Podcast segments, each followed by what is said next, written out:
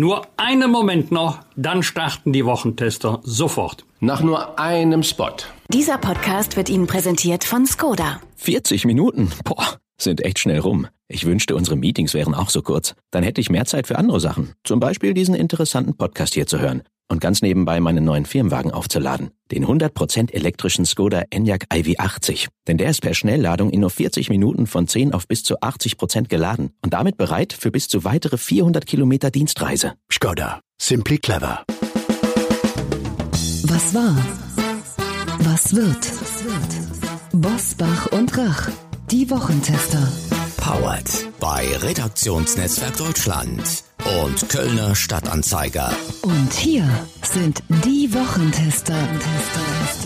Wolfgang Bosbach und Christian Rach. Hallo und herzlich willkommen, Christian Rach hier aus Hamburg. Und aus Bergisch Gladbach grüßt herzlich Wolfgang Bosbach. Es war eine Woche zwischen Hoffen und Bangen. Denn erst stellte Angela Merkel Corona-Lockerungen in Aussicht, um kurz darauf ihren Gesundheitsminister Jens Spahn zurückzupfeifen, der kostenlose Selbsttests ab März angekündigt hatte. Ins Wochenende schickt uns die Kanzlerin mit der Warnung, die dritte Welle hat bereits begonnen. Wie finden wir Zuversicht in einer Zeit, die vielen aufs Gemüt schlägt und in der das traumhafte Vorfrühlingswetter die Hoffnung auf ein baldiges Ende des Lockdowns rapide wachsen lässt? Wir sprechen dazu gleich mit Deutschlands bekanntester Theologin, ehemaligen Bischöfin und Pfarrerin. Was war, was wird, heute mit diesen Themen und Gästen. Auf dem Prüfstand der Wochentester. Lockdown-Purismus gegen mehr Freiheit. Wie können wir untereinander ein bisschen versöhnlicher werden? Als Vorbild versagt. Warum schaden Vordrängler beim Impfen der Politik und am Ende uns allen? Vom Rätsmer-Entführer zum mutmaßlichen IKEA-Räuber. Wie konnte Thomas Drach so lange untertauchen? Heute zu Gast bei den Wochentestern. Dr. Margot Käßmann. Die evangelische Theologin spricht über lebensfremde Corona-Maßnahmen, Familien am Limit und ihr Entsetzen über den Kölner Kardinal Wölki. Und Sarah Brasak vom Kölner Stadtanzeiger ist die Politiktesterin. Ihre Einordnung der politischen Woche. Heute bei den Wochentestern. Und auch heute wieder mit dabei unser Redaktionsleiter Jochen Maas, der sich immer dann zu Wort meldet, wenn wir ein klares Urteil abgeben sollen. Hallo aus Köln, heute mit einer Anregung eines Hörers, der in der Veranstaltungsbranche arbeitet. Er hat uns geschrieben, dass er normalerweise im Frühjahr und Sommer die meisten Events hat und deshalb bei der Novemberhilfe komplett leer ausgeht, weil sie sich auf den November des Vorjahres bezieht, also auf November 2019. Unser Hörer findet das kompliziert und ungerecht ungerecht, dass nur Solo-Selbstständige ein Jahresmittel ziehen können. Er ist mittlerweile auch gesundheitlich schwer angeschlagen, hat unter anderem einen Hörsturz erlitten und ähm, wir wollen darüber heute sprechen, weil es Menschen und Schicksale wie diese sind, auf die wir die Politik in unserem Podcast immer wieder aufmerksam machen wollen. Denn Corona ist weitaus mehr als ein Virus. Nicht nur Virologen, sondern auch Psychologen, Pädagogen, Ökonomen und andere Experten anzuhören sollte aus unserer Sicht ein ganz, ganz wichtiger Auftrag sein für den Bund-Länder-Gipfel am 3. März. Wir wünschen von dieser Stelle von Herzen alles Gute, dass unser Hörer wieder auf den Damm kommt und äh, starten gleich in die Top-Themen der Woche nach einer kurzen Werbung. Wir bedanken uns bei unserem Werbepartner für die Unterstützung dieser Folge. Danke an dieser Stelle für das Engagement von Bookbeat, der App für Hörbücher. Unbegrenzt Hörbücher hören, wann immer und wo du willst. Und so viele, wie du willst. Das unterscheidet Bookbeat von anderen Anbietern. Denn ob sie ein Hörbuch im Monat oder gleich 20 hören, das ist bei Bookbeat egal. Sie finden mehr als 100.000 Hörbücher in der App. Zum Beispiel auch meinen ganz persönlichen Tipp. Der Wahl und das Ende der Welt. Eine großartige Geschichte. Also mein persönlicher Hörbuchtipp wäre Olympia von Volker Kutscher. Gemeint ist Olympische Spiele 1936 in Berlin. Das ist Band 8. Und Vorteil, man muss nicht unbedingt die ersten sieben Bände gelesen haben, um den Band 8 zu lieben. Volker Kutscher, Olympia, mein Tipp. Und das gute Bookbeat ist monatlich kündbar und Sie können die App jetzt mit dem Gutscheincode Bosbachrach in einem, zusammengeschrieben, einen Monat gratis testen. Unter www.bookbeat.de slash Bosbachrach in einem Wort können Sie sich Ihren Gratismonat sichern. Testen Sie die unbegrenzt Hörbücher hören Flatrate von Bookbeat unter www.bookbeat.de slash bosbachrach. Viel Spaß beim Hören. Wie war die Woche? Wolfgang Bosbach und Christian Rach sind die Wochentester. Tester. Wolfgang, es gab vor allem zwei Themen, die die Menschen in dieser Woche bewegt haben. Da ist zu einen die Festnahme des mutmaßlichen IKEA-Räubers aus der Rubrik Sex and Crime und zum anderen die Frage, ob die Kanzlerin nun lockern will oder nicht.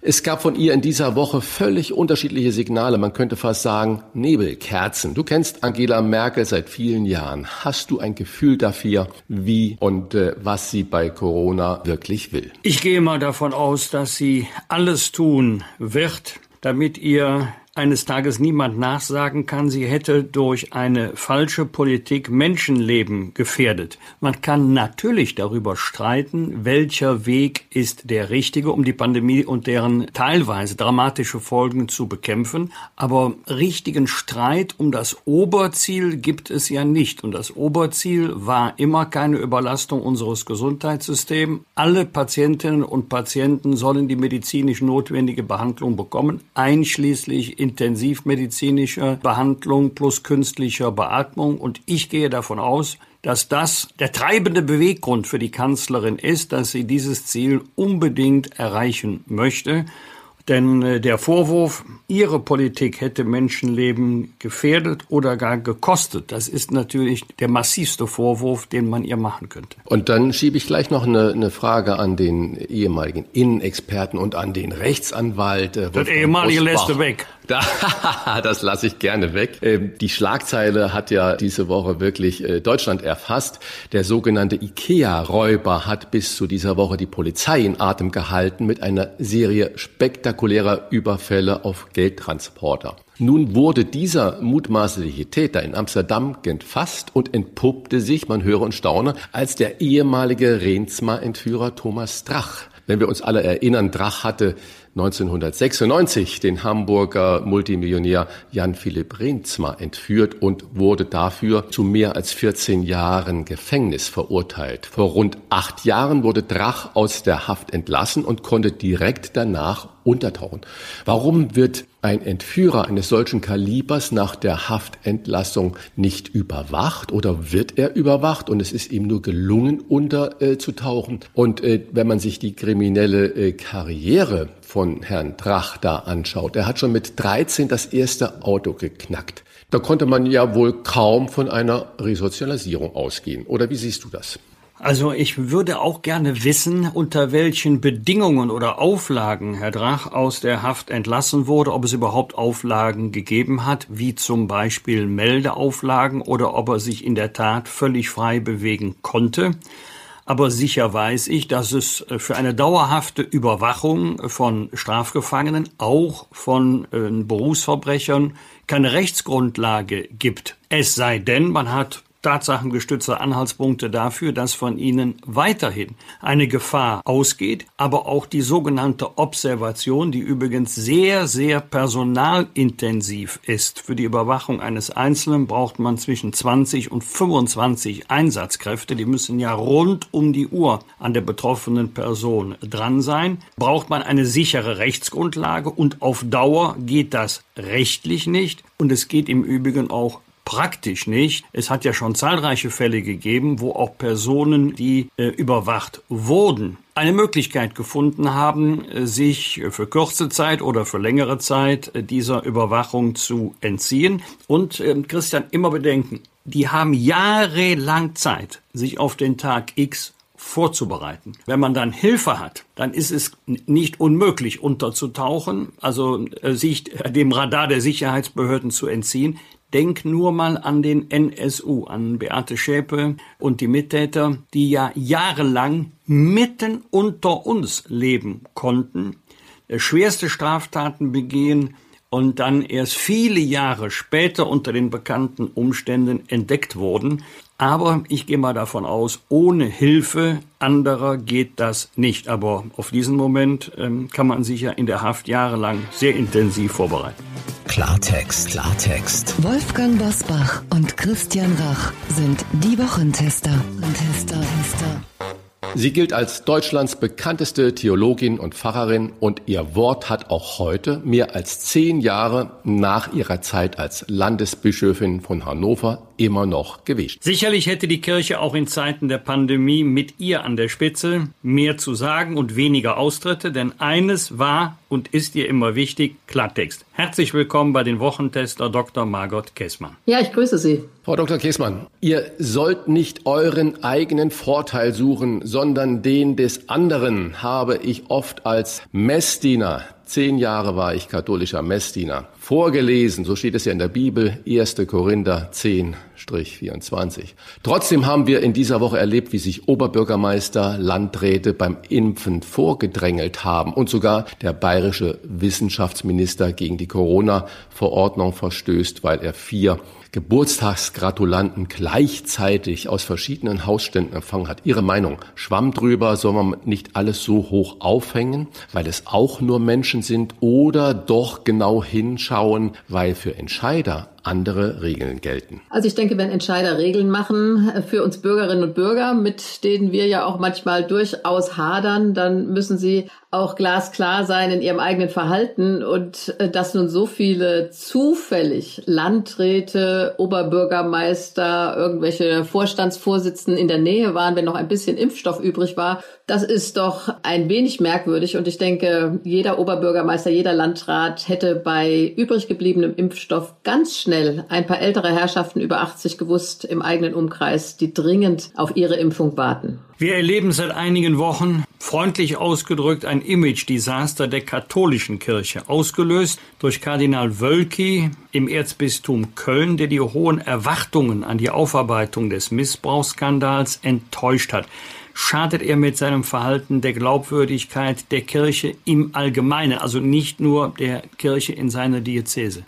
Leider muss ich sagen, er schadet der Kirche insgesamt und überhaupt dieser Missbrauchsskandal ist derart bitter, Einerseits natürlich für die römisch-katholische Kirche und für viele wackere römische Katholikinnen und Katholiken, die ich kenne, aber es betrifft tatsächlich auch uns als evangelische Kirche. Ich habe es früher schon erlebt, dass Menschen aus der evangelischen Kirche ausgetreten sind, weil der Papst irgendetwas gesagt hat. Also da differenzieren viele nicht mehr. Aber grundsätzlich geht es ja darum, dass die Kirche immer ein hohes, hohes Vertrauen besessen hat wenn ihr Kinder und Jugendliche anvertraut wurden. Und es tut weh all denen, die sich seit Jahren abmühen, ich sag mal in Kindergottesdienst, Jugendfreizeiten, wenn festgestellt werden muss, dieses Vertrauen wurde furchtbar missbraucht. Da wurden Kinder missbraucht, ihre Würde aufs tiefste verletzt. Das tut mir selber weh mit Blick auf meine Kirche, aber mit Blick auch auf, wie gesagt, äh, viele Mitglieder der römisch-katholischen Kirche. Und ich weiß gar nicht, wie dieser Vertrauensverlust wieder gut zu machen ist. Das wird ungeheuer schwierig sein.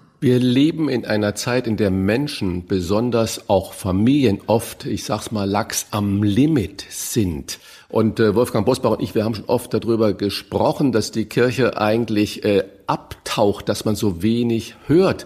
Und ich sage, eigentlich könnte doch die Kirche viel Trost spenden. Warum wenden sich trotzdem gerade in der Pandemie so viele von der Kirche ab? Ist es der Wölki-Effekt oder dass der Augsburger Bischof sich ebenfalls beim Impfen vorgedrängelt hat? Bei vielen, denke ich, gibt es da eine Empörung einfach und sie sagen, da möchte ich nicht mehr dazugehören, das kann ich nicht mehr teilen. Und gleichzeitig erlebe ich auch im Gespräch mit Kolleginnen und Kollegen wie viel Seelsorge stattfindet, das ist natürlich nicht öffentlich, wenn eine ältere Dame dir zwei Stunden das Herz ausschüttet. Wenn mir eine Pfarrerin sagt, sie kennt viel mehr Gemeindemitglieder jetzt sehr persönlich, weil das persönliche Gespräch so gesucht wird. Das alles ist nichts, was äh, eine Schlagzeile macht. Ich denke schon, dass viele in der Seelsorge im Moment sehr, sehr gefragt sind und gleichzeitig sehe ich auch diese Distanzierung. Wir haben auch einen ungeheuren Traditionsabbruch. Viele Soziologen sagen, ja, das kann die Kirche gar nicht mehr aufholen, wenn Kinder nicht im christlichen Glauben erzogen werden, wenn sie die Rituale nicht kennen, wenn sie keinen Schimmer haben, was Ostern geschah. Also dieser Abbruch in der christlichen Erziehung,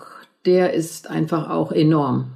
Aber dass Familien am Limit sind, das merke ich selber. Ich bin gerade bei meiner ältesten Tochter, zwei Erwachsene im Homeoffice, drei Kinder. Jetzt kann die älteste endlich diese Woche das erste Mal seit 16. Dezember in den Wechselunterricht. Also Familien sind im Moment wirklich am Limit. Sie stehen für Klartext und haben zum Beispiel die Besuchsregelungen kritisiert, die immer noch gelten und regeln, dass sich ein Haushalt nur mit einer weiteren haushaltsfremden Person treffen darf. Sie nennen das, Zitat, lebensfremden Unsinn. Hat die Regierung bei allem gebotenen Ernst der Virusbekämpfung die Menschen oder deren Alltag vergessen? Ich habe mir lange überlegt, ob ich diese Formulierung benutze, weil lebensfremder Unsinn ist natürlich schon ein bisschen harsch. Aber dann habe ich gesagt, wenn es keinen Sinn macht, dann ist es eben Unsinn. Und das mit dieser Ein-Personen-Regelung, kann ich nicht verstehen. Ich habe verstanden, es sollen sich nur zwei Haushalte treffen, ja. Aber wenn ich jetzt mal ein bekanntes Ehepaar nehme, Großvater und Großmutter haben bisher die drei Kinder der Tochter gehütet, die im Lebensmitteleinzelhandel arbeitet. Was soll denn jetzt sein, wenn nur noch eine Person zu treffen ist? Soll der Opa so lange spazieren gehen oder sollen zwei Kinder irgendwo anders hin? Also das ist nicht lebenspraktisch. Oder wenn zwei Familien, da kenne ich viele, haben sich zusammengetan, diese zwei Familien und ihre Kinder, die wechseln sich ab, die helfen sich gegenseitig aus. Und jetzt soll nur noch der Vater kommen können oder nur noch ein Kind und dann in Niedersachsen Kinder bis drei, in Rheinland-Pfalz Kinder bis sechs und in Bayern Kinder bis 14. Also das ist für mich wirklich, muss ich nochmal sagen, lebensfremd. Ich verstehe, dass die Politik ringt darum. Paragraph 1 Grundgesetz, die Würde des Menschen ist unantastbar und Paragraph 2, jeder hat das Recht auf Leben und körperliche Unversehrtheit, irgendwie in Einklang bringen muss. Ich weiß auch, dass Politiker darum ringen und Politikerinnen. Manches muss doch ein bisschen mit der Lebenspraxis in Einklang gebracht werden, finde ich. Sie haben gerade schon das Wort gesagt, Lebenspraxis und haben auch eine Lösung oder einen Anstoß gegeben. Obdachlose sollen in der Corona-Pandemie geschützt in Hotels übernachten dürfen.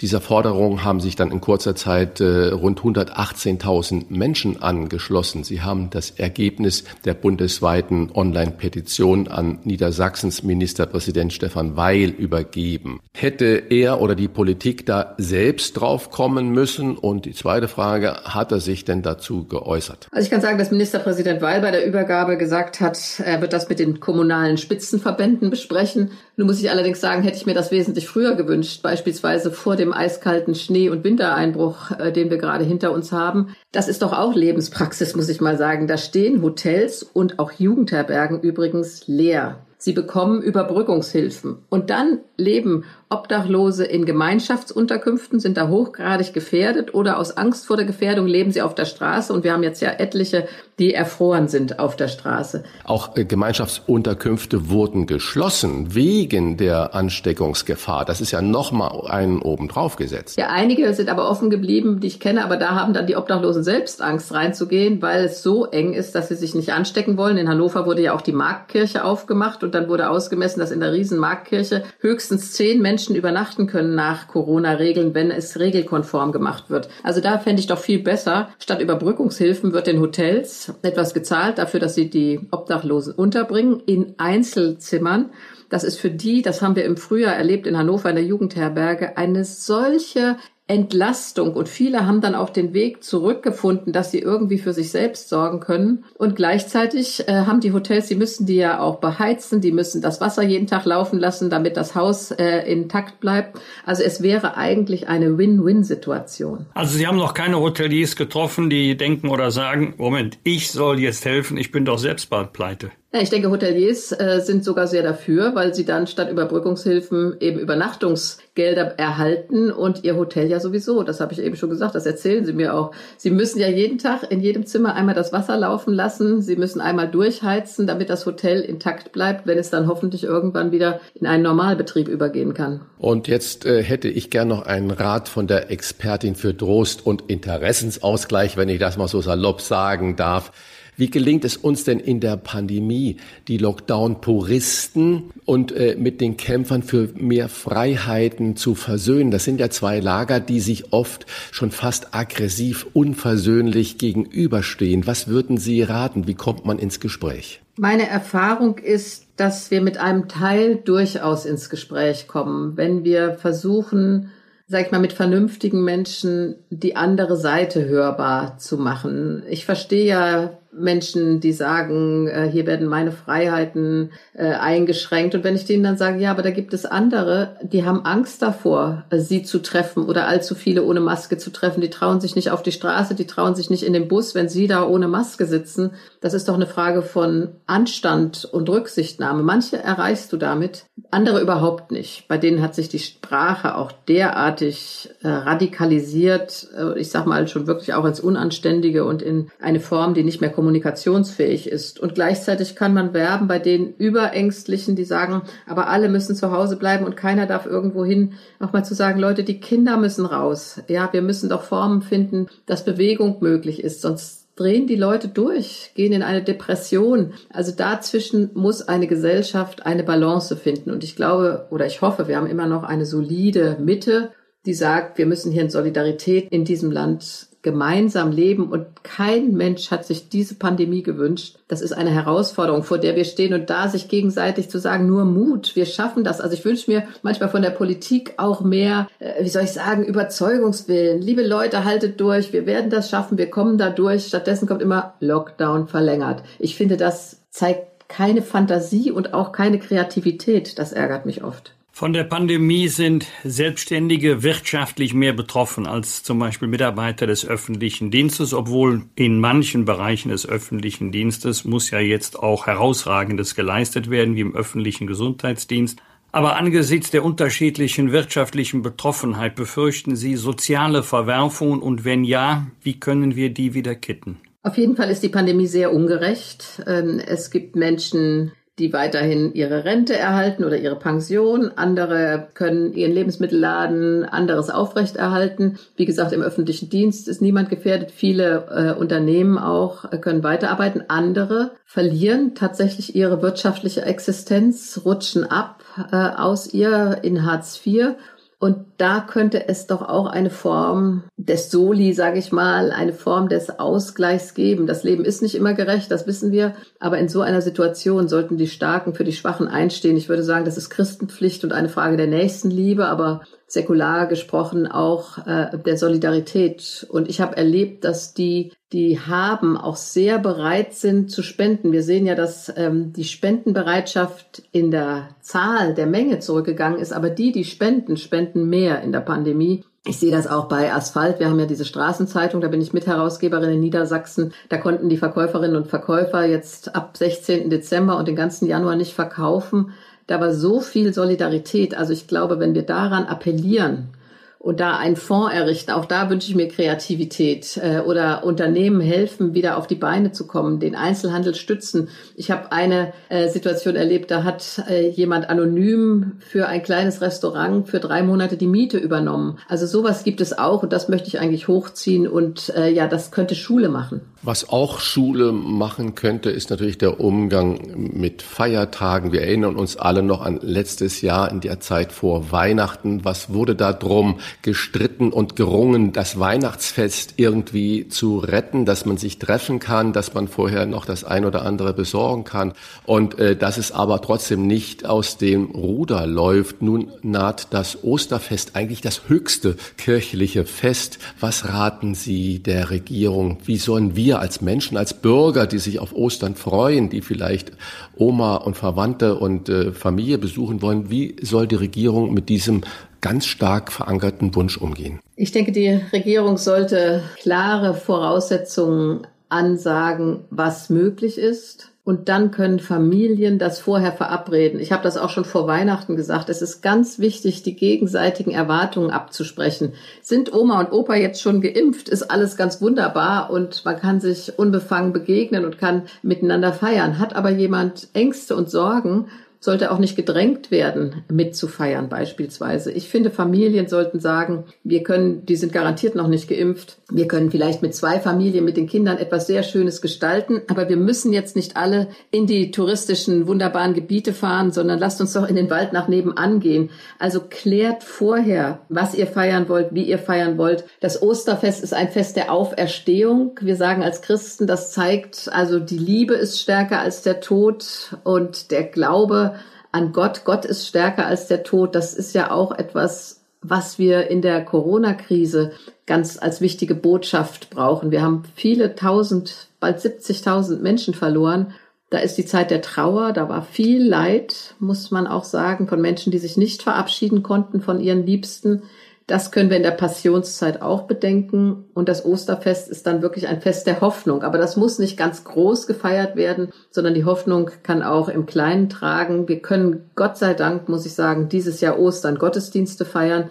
Da gibt's inzwischen gute Konzepte draußen im Freien mit Abstand auf Wiesen oder in Kirchen mit Abstand. Das haben wir jetzt inzwischen alles geprobt. Also ich wünsche mir schon, dass wir dieses Fest der Auferstehung einmal als Christen, aber vielleicht doch auch als Fest der Hoffnung, äh, dass das Leben größer ist als der Tod, als Gesellschaft auch durchaus säkular feiern können. Was macht Margot Kessmann dann als erstes, was sie in den letzten Monaten schmerzlich vermisst hat? Also ich muss sagen, wir haben geplant, wir mussten die Taufe meines siebten Enkelkindes jetzt schon zweimal verschieben und die haben wir jetzt auf den 1. Mai gelegt. Und ich hoffe sehr, dass nun endlich mal die ganze Familie, also ich habe immer einzeln die Enkelkinder besucht, die Familien. Also die sehnen sich echt danach, dass wir uns alle als große Familie mal wieder treffen können. Und meine Hoffnung ist so ein bisschen bei dieser Taufe am 1. Mai. Ich hoffe, wir können wirklich alle, alle Kinder, Enkelkinder, äh, Schwiegerkinder tatsächlich zusammenkommen. Das hoffen wir alle gemeinsam. Und wir sagen vielen Dank für diese Haltung in haltlosen Zeiten an Deutschlands bekannteste Fahrerin Dr. Margot Kessmann. Danke für Ihre Zeit. Sehr gerne. Vielen Dank und alles Gute. Danke Ihnen auch und Gottes Segen. Danke.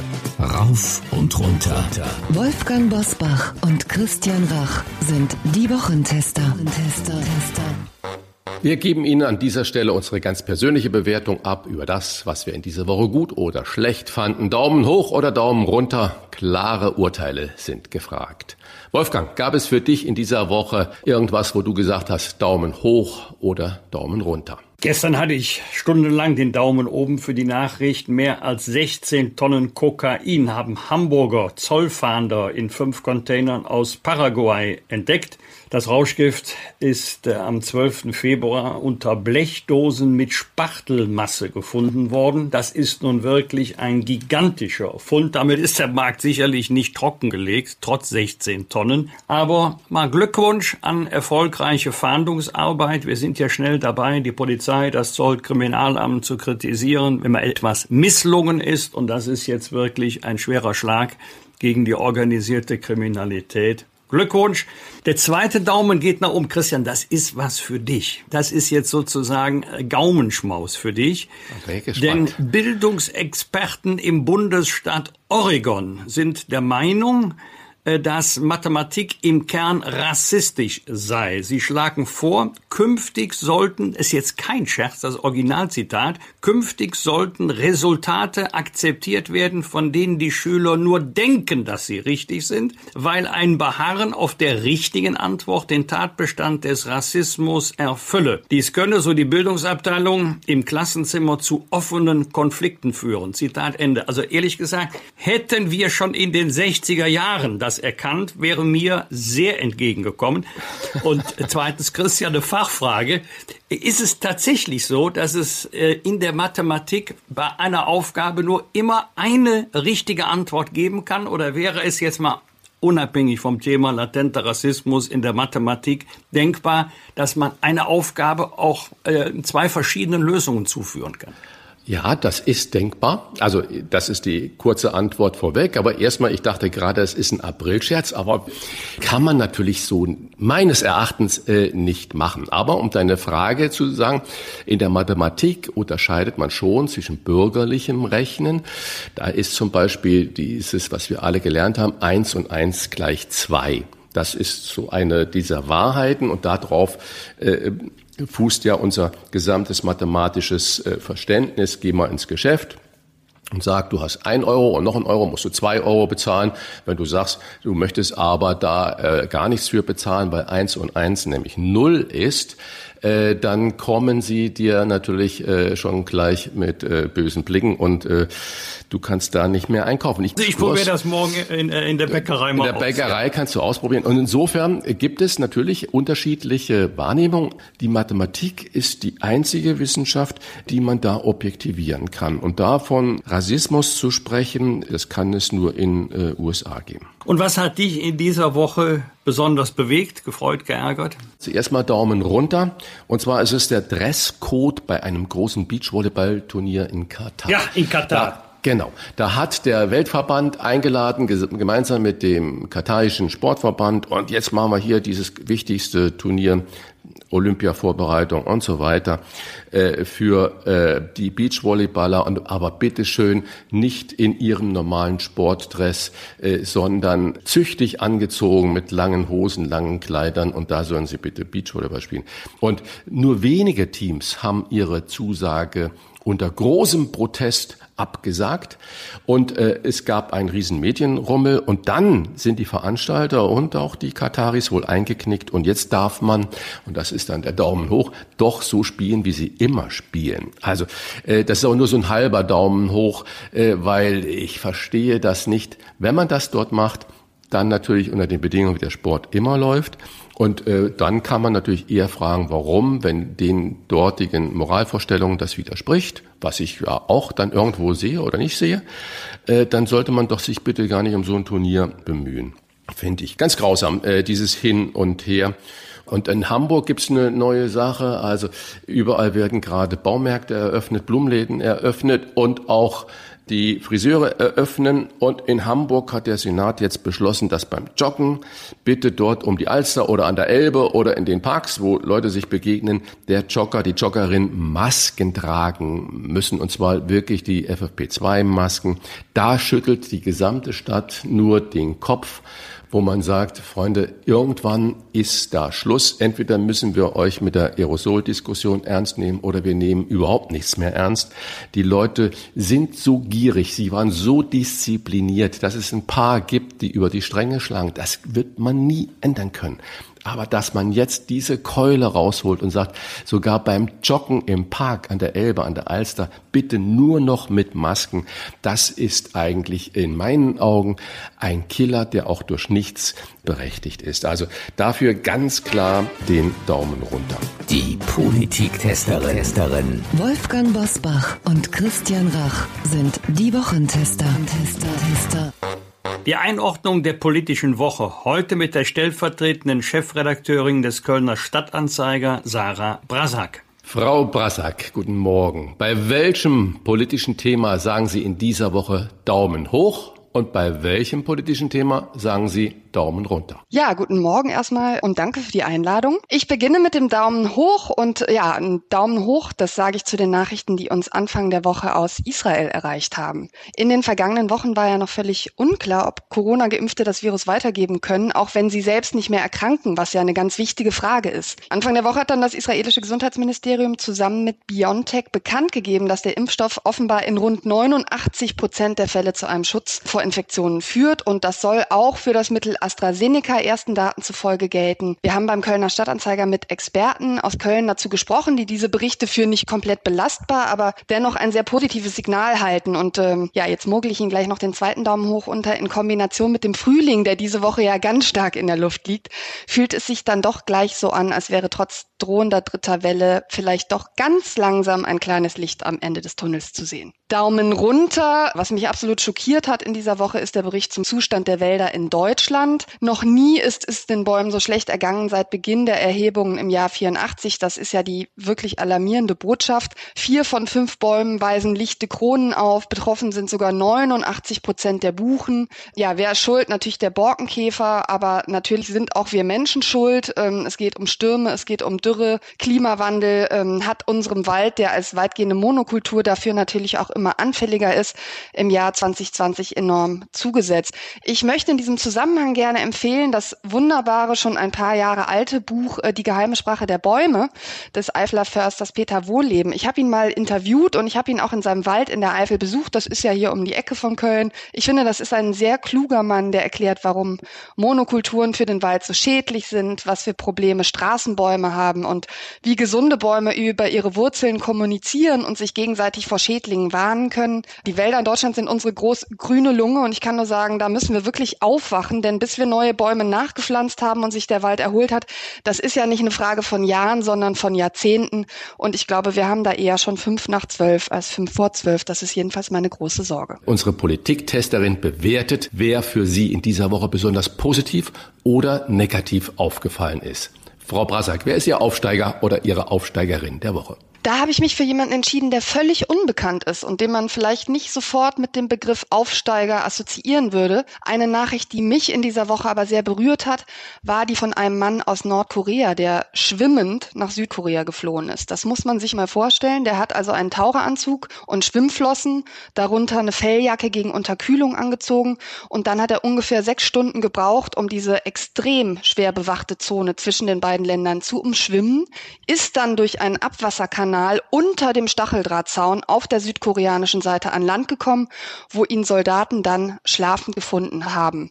Und ja, erstens würde ich diese Geschichte gerne mal verfilmt sehen. Und zweitens zeigt diese Geschichte, wie viel Menschen bereit sind für Freiheit, die wir ja gerne selbstverständlich nehmen, zu riskieren, nämlich ihr Leben. Und ich finde ganz grundsätzlich, dass Flüchtende in der Pandemie aus dem Blick geraten sind. Und ich finde es wichtig, immer wieder auch an sie und ihre Schicksale zu erinnern. Denn natürlich, die Corona-Krise trifft uns hart, aber die Ärmsten der Armen trifft sie noch unendlich viel härter. Und darum wünsche ich diesem mutigen Mann aus Nordkorea alles Gute und viel Glück für sein weiteres und hoffentlich besseres Leben. Er ist also gleichzeitig Aufsteiger und Auftaucher der Woche. Richtig. Und ähm, wer ist Ihr Absteiger oder sogar eine Absteigerin der Woche? Ja, ehrlich gesagt muss ich da nicht lange suchen und ehrlich gesagt ist es ein Mann. Ich finde, Jens Spahn gibt derzeit als Ankündigungsminister, wie er ja auch äh, sozusagen von der politischen Konkurrenz verspottet wird, er gibt nicht gerade eine glänzende Figur ab. Ich kann mich noch an den Tag seiner Ankündigung erinnern, dass es ab dem 1. März Schnelltests für alle geben soll. Da haben wir in der Redaktionskonferenz gleich gesagt, dann beantworten wir doch unseren Leserinnen und Lesern doch mal die Frage, wo sie diesen kostenlosen Schnelltest ab 1. März denn dann bekommen können und fragen bei der Stadt Köln und den Apotheken und den Arztpraxen einfach mal nach, ob das realistisch ist. Und ja, wir hatten wenige Stunden später das Ergebnis. Also die Stadt hat gesagt, nicht in unseren Testzentren. Die Ärzte haben gesagt, wir haben 2000 Praxen für mehr als eine Million Kölnerinnen und Kölner. Wenn wir jetzt kostenlose Schnelltests anbieten, machen wir nichts anderes mehr. Auf keinen Fall werden wir das tun.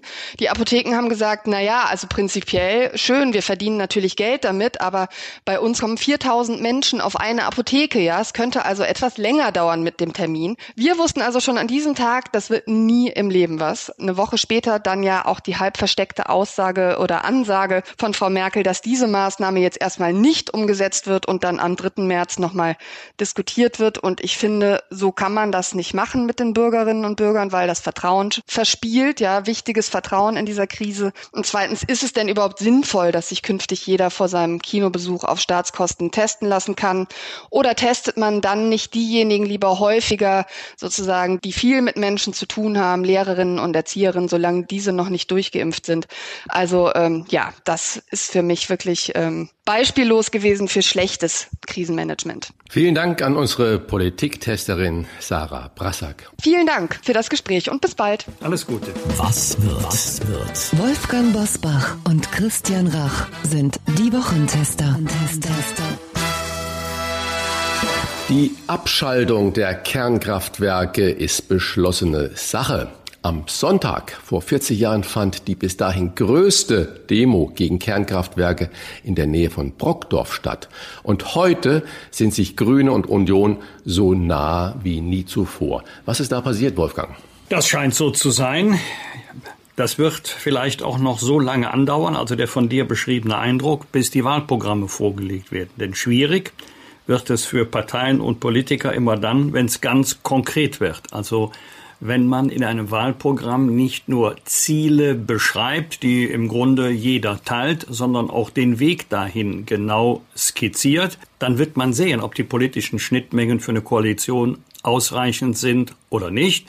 Äh, meine Hoffnung ist, dass im Wahlkampf ähm, nicht nur in wolkigen Formulierungen schöne Ziele beschrieben werden, sondern dass man auch den Bürgerinnen und Bürgern ganz konkret sagt, welche Politik sie für die nächsten vier Jahre wählen sollen. Nicht, dass nach dem Wahltermin bei vielen sich der Eindruck verfestigt, wenn ich das gewusst hätte, hätte ich mein Kreuz woanders gemacht. Am Dienstag, lieber Wolfgang, wird der Friedensnobelpreisträger und ehemalige Kreml-Chef Michael Gorbatschow 90 Jahre alt. Hast du ihn mal persönlich getroffen in deiner aktiven Zeit? Und äh, was haben wir diesem Menschen zu verdanken? Die Wiedervereinigung hat ja wirklich viele Väter und Mütter. Ich habe schon oft die Kombination Name und einer der Väter der deutschen Wiedervereinigung gelesen. Aber eins ist klar, ohne Michael Gorbatschow, ohne Glasnost und Perestroika, also Offenheit und Umgestaltung, wäre die Wiedervereinigung jedenfalls zu diesem Zeitpunkt 89, 90 und jedenfalls in diesem Tempo gar nicht möglich gewesen. Eine